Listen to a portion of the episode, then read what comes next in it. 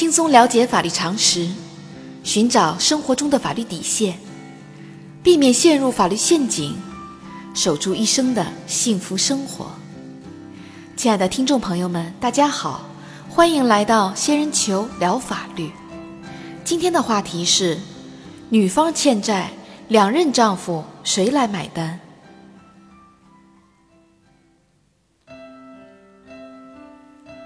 许多人曾经把婚姻比作围城，有的人义无反顾地走进围城，有的人选择匆匆逃离围城，还有的人出城之后又冲进城内。不过，在现实生活中，率性的选择进出婚姻的围城，可能会伴随着一些法律上的纠葛。根据司法案例，二零一一年五月，小明与小美登记结婚。婚后生下一个可爱的儿子。随着夫妻生活归于平淡，双方经常为抚养教育孩子的问题争吵不休。时间久了，夫妻感情在不断吵闹中逐渐恶化。二零一三年十月，夫妻双方经过协商，一致同意离婚。离婚后，两人原有的四合院每人分得两间房子，并合伙开了一家农家院儿。二零一四年六月，小美经人介绍认识了在外地做生意的小强，彼此感觉不错。交往半年后，双方登记结婚。结婚后，小强为了打理自己的生意，并没有与小美一起生活。二零一五年五月，小美为了扩大农家院的经营，以个人名义向银行贷款一百万元，期限两年。同年十月。小美与小强结束了这段形同虚设的婚姻后，决定与小明复婚。由于农家院的生意不景气，小美无法归还到期的银行贷款，银行将小美、小明、小强一并起诉到法院，要求归还贷款。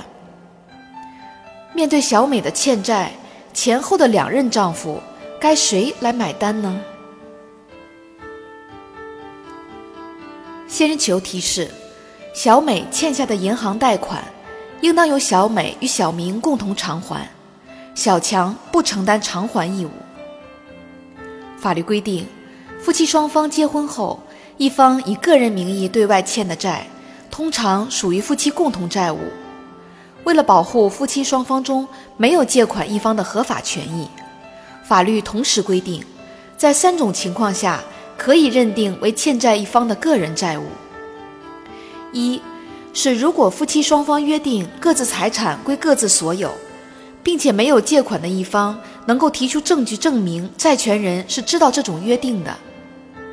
二是没有借款的一方能够证明欠债一方与债权人明确约定债务属于个人债务的。三是没有借款的一方能够证明。借款没有用于夫妻共同生活的。此外，对于夫妻一方婚前所欠的债务，原则上属于一方的个人债务。